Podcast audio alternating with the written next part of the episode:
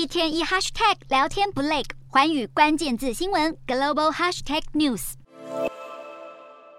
美国其中选举驴象大战的同时，也不断为美国政治史续写新篇章。其中政治素人、民主党籍的佛罗斯特以开 Uber 为生，却以二十五岁的最低年龄门槛顺利赢得佛州的席次，成为美国国会第一位的 Z 世代众议员。他更表示自己缔造了美国历史。马州检察长谢利代表民主党赢得州长选举，她同时也是美国第一位公开出柜的女同性恋州长。无独有偶，二十六岁的罗森纳出生时性别为女性，将进入新罕布什尔州议会，也成为美国史上第一位跨性别男性议员，被 LGBTQ 族群视为是一大胜利。则民选代表人物所代表的族群也更加多元。选前获得拜登站台的摩尔写下新纪录，成为马里兰州第一位非裔州长。同为民主党的李伊，则是宾州第一位当选的非裔女性。新众议员。至于共和党，有穆林成为奥克拉荷马州近一百年来第一位的原住民裔参议员，还有布里特在政治光谱上深红的阿拉巴马州赢得了第一位女性参议员的头衔，